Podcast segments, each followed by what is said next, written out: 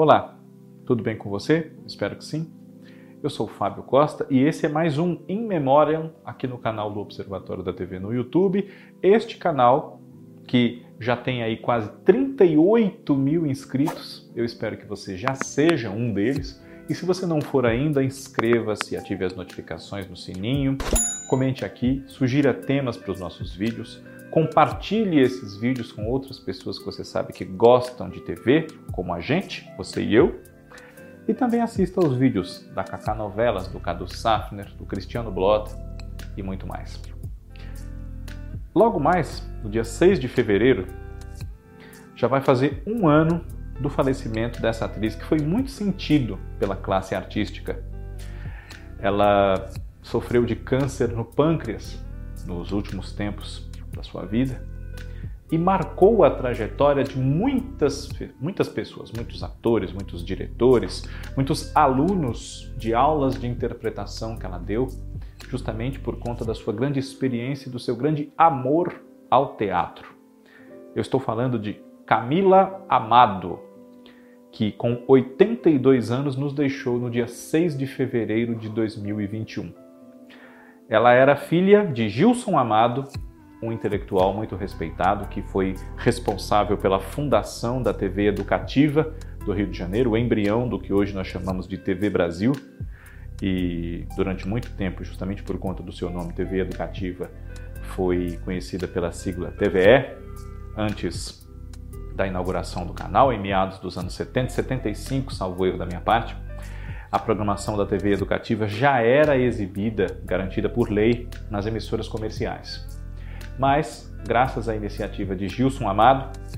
o conteúdo de cunho educativo, pedagógico, ilustrativo para a população de todas as idades teve uma sintonia garantida em TV aberta, no caso, inicialmente no Rio de Janeiro, no canal 2, e aqui em São Paulo já havia, eh, dirigida pela Fundação Padre Anchieta, a TV Cultura, também no canal 2. Camila Amado desde o fim dos anos 50, dedicava-se ao fazer teatral. Como eu disse, ela faleceu no ano passado, com 82 anos, nasceu em 1938 e iniciou-se na televisão, depois de já alguns anos de teatro, no final dos anos 60, em telenovelas, na TV Tupi do Rio de Janeiro, em Um Gosto Amargo de Festa, que é uma novela escrita, curiosamente, por Cláudio Cavalcante que se tornou muito conhecido eh, como ator e também alguns trabalhos como diretor na TV Globo anos depois, mas escreveu essa novela Um Gosto Amargo de Festa, que foi baseada num original de Henrique Jarnes e teve no elenco a atriz Camila Amado, que participou de outras produções em outras emissoras. Na TV Record, ou na Record TV, como queira, um dos seus últimos trabalhos na televisão foi a Hannah, da novela Jesus, e nos últimos anos ela apareceu em duas novelas da TV Globo que foram Pega Pega, recentemente reprisada, no papel de Dona Marieta, uma senhora idosa muito solitária que vivia no Carioca Palace e tinha na Sandra Helena, que era a personagem da Nanda Costa, uma figura de filha ou de neta, enfim, havia uma relação de amizade, de carinho entre essas duas e a Sandra Helena, inclusive, é reconhecida como a herdeira, a pessoa que tem direitos ao patrimônio da dona Marieta, ao contrário da filha que a abandonou lá no hotel à própria sorte, foi interpretada com uma participação especial pela Alexandra Richter. E além de Pega Pega, o último trabalho da atriz na televisão foi entre 2009 e 2019 e 2020, a novela Éramos Seis, na versão escrita por Ângela Chaves, na qual Camila Amado interpretou a tia Candoca, tia da protagonista Dona Lola, que era a Glória Pires,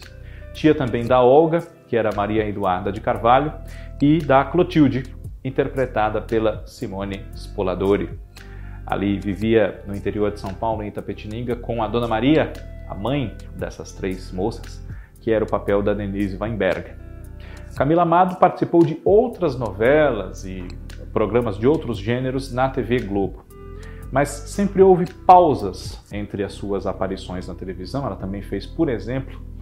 do, uh, Dona Noêmia em Sol de Verão, no ano de 1982, uma novela de Manuel Carlos. Apareceu também em Cordel Encantado em 2011, Amor Eterno Amor em 2012. No final dos anos 2000 foi a dona Rita, salvo erro meu, síndica do prédio onde morava Aline Maria Flor,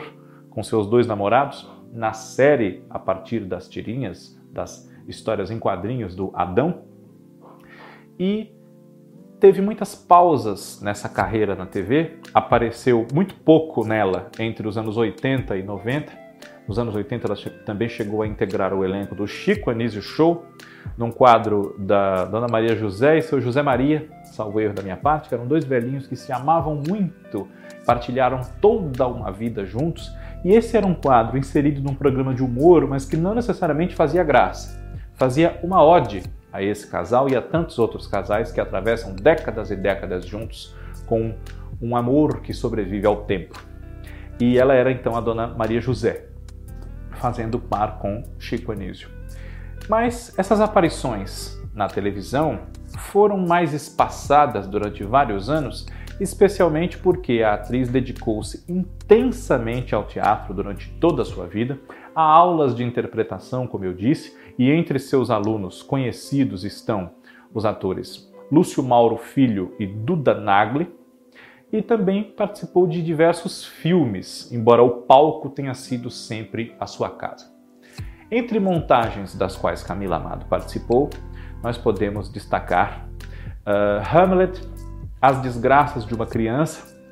e também eu anotei aqui para não me equivocar, que infelizmente o teatro não é registrado como o cinema, a televisão, em vídeo, né, geralmente, e também porque em vídeo não é o teatro na sua essência, há esse detalhe.